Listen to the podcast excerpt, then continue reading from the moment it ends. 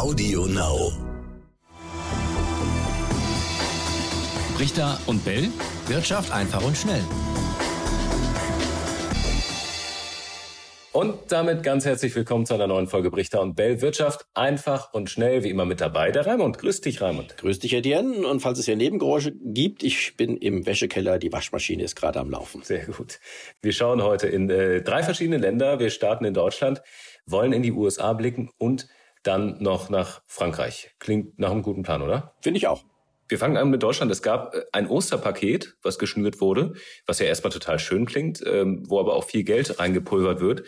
Und es soll Finanzhilfen geben für die Unternehmen. So ein bisschen Corona-Paket 2.0, äh, Ukraine-Paket in dem Fall. Ähm, ja, fangen wir mit dem Osterpaket an. Was bringt uns das? Es soll ja eines der größten äh, ja, Projekte der letzten Jahrzehnte werden, hieß es. Robert Habeck hat das jetzt vorgestellt. Ich kann diese ähm, Superlative schon nicht mehr hören, was wir alles an größten Projekten ansteuern und hier in die Wege leiten. Nein, aber es ist tatsächlich so, es wird wieder neues Geld äh, in Umlauf gebracht und das ist eigentlich das, was wir seit Jahren und ich will fast sagen seit Jahrzehnten sehen. Es werden immer mehr Schulden gemacht und äh, diese Schulden, die lasten dann natürlich auf uns allen irgendwann mal. Die Frage ist, werden sie zurückgezahlt? Ich sage nein, sie werden nicht zurückgezahlt. Das Ganze wird irgendwann im Zuge einer Währungsreform bereinigt. Aber das ist die gute Nachricht, bis dahin dauert es noch. Mhm. Gut, die erneuerbaren Energien ist natürlich vor dem Hintergrund der Abhängigkeit von russischer Energie ein wichtiges Thema. Das hat das Ganze aber noch mal ein bisschen beschleunigt, oder? Es gab ja seit Januar schon die Pläne, also kurz nach quasi ja, Regierungsbildung und dann auch Ernennung, aber dann ist man schon rangegangen, hat die Seiten vorbereitet, aber durch diesen Krieg ist das Ganze jetzt nochmal beschleunigt worden. Genau, es gibt immer Anlässe, warum dieses oder jenes gerade besonders dringlich ist. In der Corona-Krise war es eben, äh, waren es die Corona-Hilfen, jetzt ist es der Ukraine-Krieg und äh, das wird sich auch in Zukunft so fortsetzen. Also es wird an Anlässen um neue Schulden zu machen, nicht mangeln. Mhm. Okay, in dem Fall dann auch Hilfen für Unternehmen, auch wegen des Krieges, ganz klar. Das Interessante ist ja in diesem Zusammenhang vielleicht nochmal, wenn ich es einwerfen darf, dass mhm. ja gerade Christian Lindner, der ja so ein bisschen als, als Sparfinanzminister äh, äh das Amt angefangen hat zumindest, den Ruf hatte er ja, und da wurde er auch kritisiert von vielen Ökonomen, die sagten, das ist eine Finanzpolitik von gestern, die er vertritt das hat Christian Lindner jetzt völlig gedreht. Er ist jetzt zum Schuldenminister, zum Schuldenkönig vielleicht sogar geworden.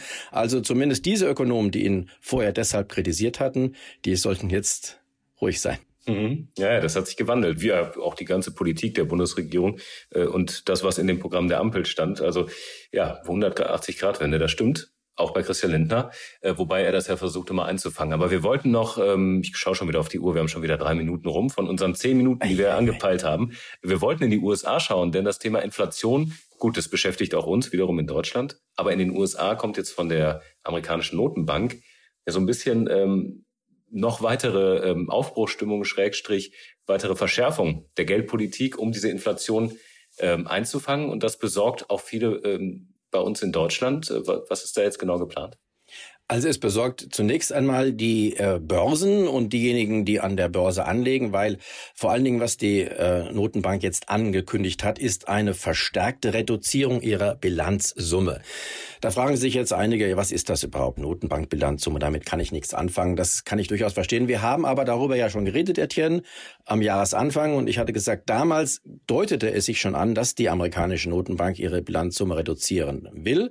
Aber sag mal schnell, Raimund, für alle, die damals nicht reingehört haben, erklärst du mal genau. kurz, was, was bedeutet das? Das ist das bedeutet ganz einfach, das Geld, was gemacht worden ist im Zuge der Corona-Krise, das zusätzliche Geld, dass das jetzt wieder eingezogen wird, also den Märkten weggenommen wird. Und das ist potenziell sehr, sehr negativ, denn wenn man jemandem Geld, was er bekommen hat, wieder wegnimmt, dann kann er davon zum Beispiel keine Aktien kaufen, dann wird er eher vielleicht Aktien verkaufen und das wird erst einmal auf die Kurse drücken. Deswegen, das ganze Jahr wird holprig werden, hatte ich ja im Januar gesagt, scheint sich jetzt zu bestätigen. Der äh, Ukraine-Krieg ist nur ein Element davon. Ähm, gerade wenn man die amerikanische Börsen betrachtet, haben wir ja gesehen, dass ähm, der Krieg selbst dort kaum Auswirkungen hatte auf die Kurse. Es gab einen ganz kurzen Rücksetzer. Danach sind die Kurse schon wieder gestiegen. Aber das Problem der amerikanischen Notenbank, das bleibt uns sicherlich jetzt noch im Lauf des Jahres erhalten, zumal ja die Inflation auch weiter hoch bleiben dürfte. Und was heißt das wiederum für uns in Europa? Die Europäische Zentralbank, die guckt natürlich nach Amerika. Äh, inwieweit könnte sie sich da ein Beispiel nehmen oder ist das wieder nicht vergleichbar, die Situation hier und da drüben? Sie ist nicht völlig vergleichbar. Vor allen Dingen gibt es bei uns ja die berühmten Südländer, die sehr viele Schulden gemacht haben und Zinssteigerungen tun denen nicht gut. Was ihnen aber gut tut, ist die Inflation, denn durch Inflation werden Schulden ja im Lauf der Jahre verringert, äh, immer weniger wert. Das entlastet, steigende Zinsen belastet. Also in diesem Spannungsfeld muss dann auch die EZB agieren und ich bin äh, der Ansicht und der Erwartung, dass sie tatsächlich auch in diesem Jahr zumindest ähm, anfängt, auch die Leitzinsen ganz leicht anzuheben. Was heißt das äh, für alle Sparer in Deutschland? Leider nichts besonders Positives, denn wir wissen ja. alle, selbst wenn es für das Ersparte mal 0,5 Prozent geben sollte oder ein Prozent Zinsen, bei einer Inflationsrate von über 5 Prozent, teilweise jetzt sogar 7 Prozent, ist das ein negativer Realzins. Und das Interessante ist, ich habe mir letztens mal eine eine Zinskurve angeschaut. Äh, viele sagen ja, es ist eine Zinswende und die äh, Zinsen steigen jetzt wieder. Mhm. Ähm, das Gegenteil ist der Fall. Der Realzins, also der Nominalzins abzüglich der Inflationsrate, ist sogar drastisch gefallen in den letzten Wochen und Monaten. Wir sind hier auf einem neuen Tief. Also bis das ins Gegenteil verkehrt wird, wird es dauern. Ich meine bis zum St. Nimmerleinstag. Mhm. Wann der ist, musst du mir auch irgendwann mal erklären. Aber genau. was definitiv steigt, sind die Bauzinsen rein. Und da gab es eine böse Überraschung. Also ich meine, wer mit dem Thema sich befasst, der wird das sowieso im Auge gehabt haben. Aber ja, jetzt ist das gekommen, was über Jahre nicht für möglich gehalten wurde. Die Zinsen sind gestiegen, äh, wenn man bauen will und sich Geld leihen möchte. Woran liegt das?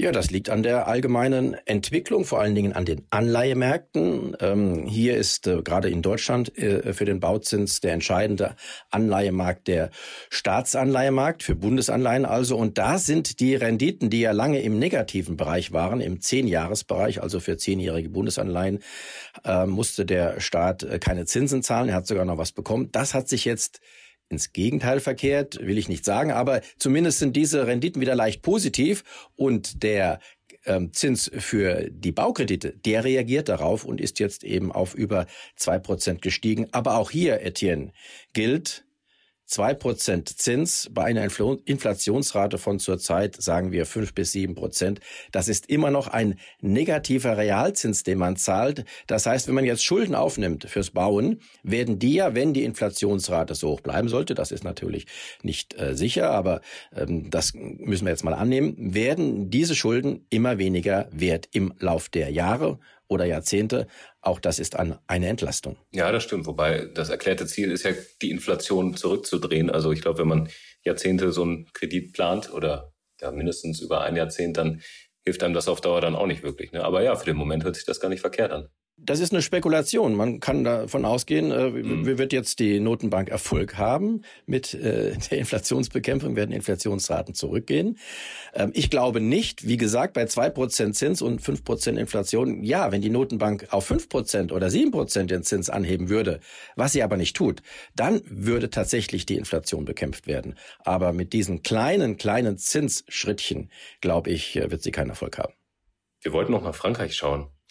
Präsidentschaftswahl steht an und äh, zwei bekannte Namen sind da Emmanuel Macron und äh, Marine Le Pen. Die kennen wir auch schon aus den vergangenen Jahren. Die ist jetzt aber ziemlich äh, aufgerückt zu Macron. Nicht mehr viel Unterschied zwischen den beiden und Ökonomen waren schon, wenn die doch tatsächlich gewinnen sollte in diesem Jahr bei dieser Wahl, dann äh, gibt es ein richtiges äh, Rumpeln an den Börsen. Das könnte richtig nach hinten losgehen. Unter anderem das Thema Frexit, also dass Frankreich aus der EU rauskommt, hatte ähm, ist ja eines der Themen von Le Pen. Ähm, ist das eine berechtigte Sorge? Also ich bin jetzt ähm, Wirtschaftsexperte, wie du weißt, Börsenexperte, Geldexperte und kein politischer Experte. Aber ich, äh, nach meinen Beobachtungen wird es dann tatsächlich so sein, dass Le Pen nicht Präsidentin werden wird in Frankreich hoffen wir, dass es so kommt, denn dann wird, wenn sie würde, dann würde tatsächlich äh, ein Frexit, wie er genannt wird, drohen. Also ein Austritt Frankreichs zunächst mal aus der Währungsunion, ob dann auch aus der Europäischen Union, das wäre noch die Frage. Das wäre mit Sicherheit der Beginn des Zerfalls der EU. Ich glaube nicht daran. Also lass uns erstmal ruhig bleiben. Ja, wir bleiben ruhig, aber warum will Le Pen denn das vielleicht kurz nochmal eingeordnet? Warum ist ja nicht die einzige, es gibt ja auch in anderen Ländern äh, viele Politiker, die aber dann auch nicht an der Macht sind, die genau sowas fordern, dass ihr Land eben äh, rausgeht und unabhängig wird. Ja, musst du Sie fragen. Also ich denke, ähm, sie sieht da Nachteile für, für Frankreich in der Mitgliedschaft in der EU, auch in der Mitgliedschaft im Euro. Ich bezweifle das. Gerade Frankreich hatte Vorteile äh, von der Mitgliedschaft im Euro. Deutschland hat, wenn man so will, eher die Nachteile gehabt, nämlich eine viel, viel schwächere Währung, als man das ohne Euro gehabt hätte. Also hier kommt es immer auf die Frage des Standpunkts an. Warten wir mal ab. Ich bleibe dabei. Le Pen wird nicht Präsidentin. Stark. Da wir kommende Woche sprechen, können wir uns dann sowieso mal anschauen, was passiert ist. Danke, Raimund, erstmal für heute. Und äh, ja, wenn ihr Ideen habt, Fragen, Kritik, Anregungen, wir freuen uns immer über eure E-Mails. Ähm, wir haben eine E-Mail-Adresse brichter und ntv.de und da könnt ihr uns gerne schreiben und dann werden wir das im besten Fall auch einfach in den Podcast einbauen. Haben wir bisher sehr häufig gemacht. So ist es. Wir haben schon noch ein paar Ideen, wenn wir demnächst auch umsetzen. Also macht's gut. Ciao, ciao. Bis dann. Richter und Bell. Wirtschaft einfach und schnell.